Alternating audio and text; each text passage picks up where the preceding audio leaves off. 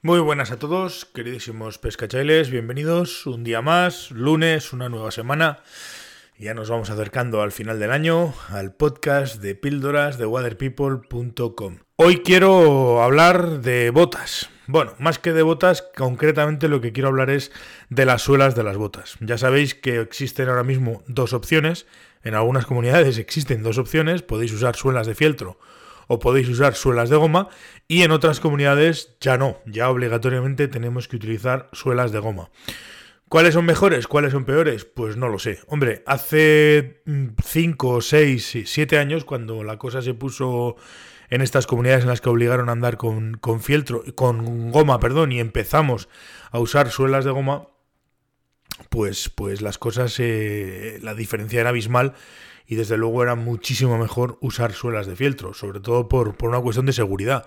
Pero bueno, la cosa ha ido mejorando, la cosa ha ido yendo a mejor y, hoy en día pues, pues existen suelas de, goma eh, confiables y en las que uno puede, puede confiar para, usarlas. Y, bueno, vamos a ver un poco pros y contras de unas y de otras. En principio, lo típico, lo que usábamos todos hace mucho tiempo, que eran las suelas de, de fieltro, tienen, a mi entender, o en mi modesta opinión, como, como pros, digamos, para el uso de, suelas de fieltro, que las botas con suelas de fieltro eran, digo eran porque ahora con el tema de los precios la cosa se ha disparado, ya no se sabe muy bien, pero en principio eran algo más baratas.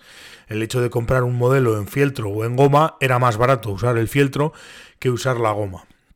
Las suelas de fieltro, lo que es la suela de fieltro, si aguanta la estructura de la bota y llegamos a, necesitar cambiar la suela, es mucho más fácil de cambiar. Simplemente pues se, despega una, se va al zapatero, se pone otra suela de fieltro y ya está. O lo haces tú y si tienes la habilidad y demás, pero era relativamente más fácil de hacerlo entre otras cosas porque luego lo veremos, pero con las suelas de goma, el cambiar las suelas, el hecho de conseguir suelas de repuesto, pues es complicado.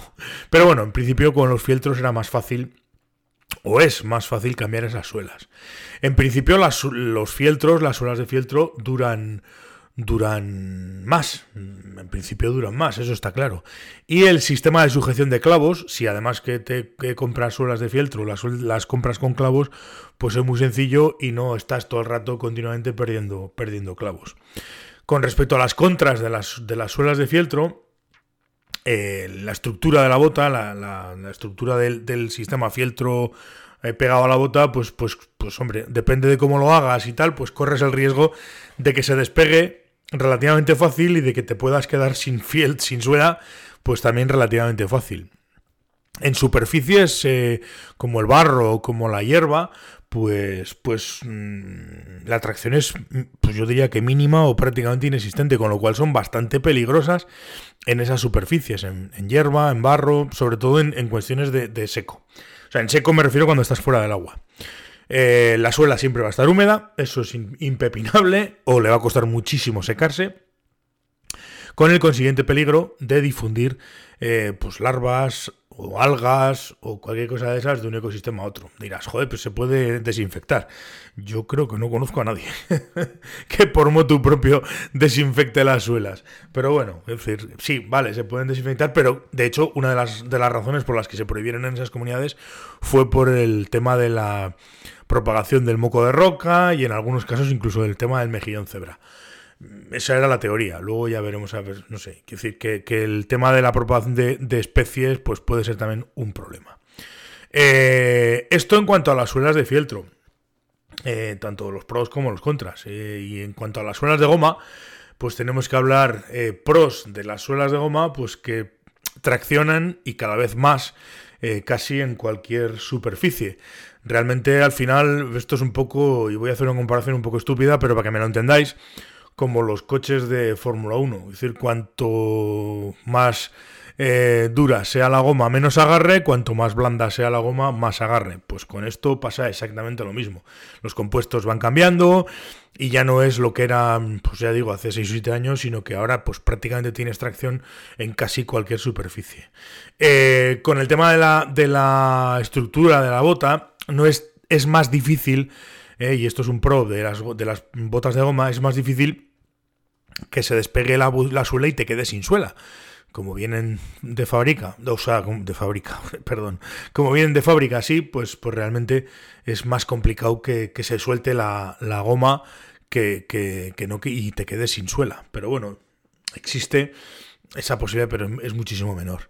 Eh, y luego, pues en teoría, eh, no existe tanto peligro para difundir larvas o algas de unos, de unos ecosistemas a otros. Son más fáciles de secar, con lo cual, pues, pues ese problema en principio no lo tienes. Con el tema de la tracción y el tema de las, de las suelas, como digo, es una ventaja eh, el hecho de que dependiendo de los compuestos, pues, pues, pues tengamos más o menos tracción. Eso es, eso es importante saberlo.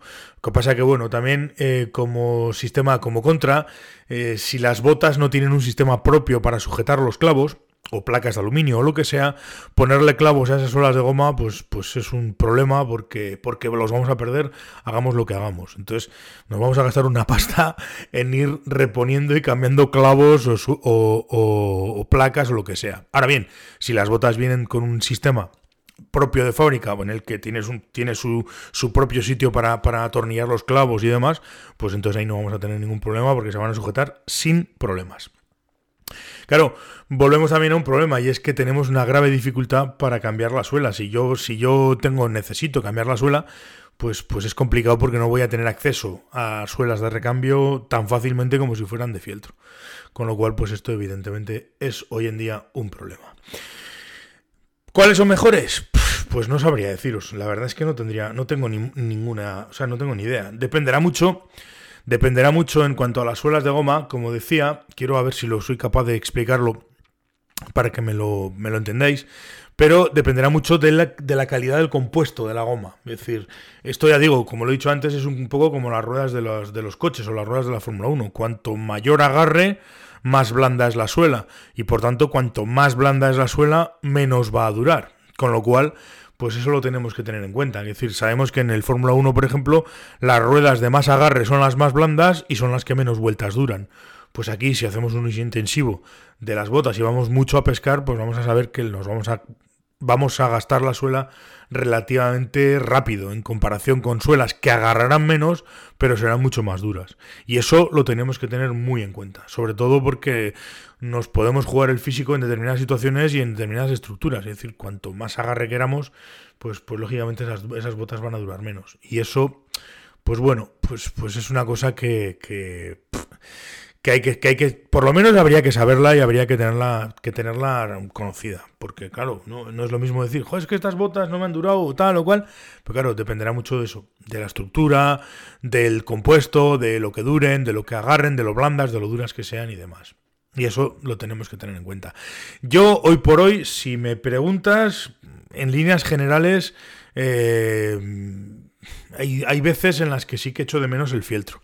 Hay veces en las que sí que echo de menos el fieltro con los clavos porque dentro del agua el sistema de agarre siempre he pensado que es el mejor y no tengo ninguna duda. Lo que pasa que, bueno, me he acercado, después de hacer varias pruebas con varios modelos y varias historias, pues me he acercado bastante a, a una cosa no es exactamente lo mismo, pero en un 80 o en un 90% de superficies y de ríos, pues voy bastante cómodo y sobre todo bastante con una sensación de bastante seguridad.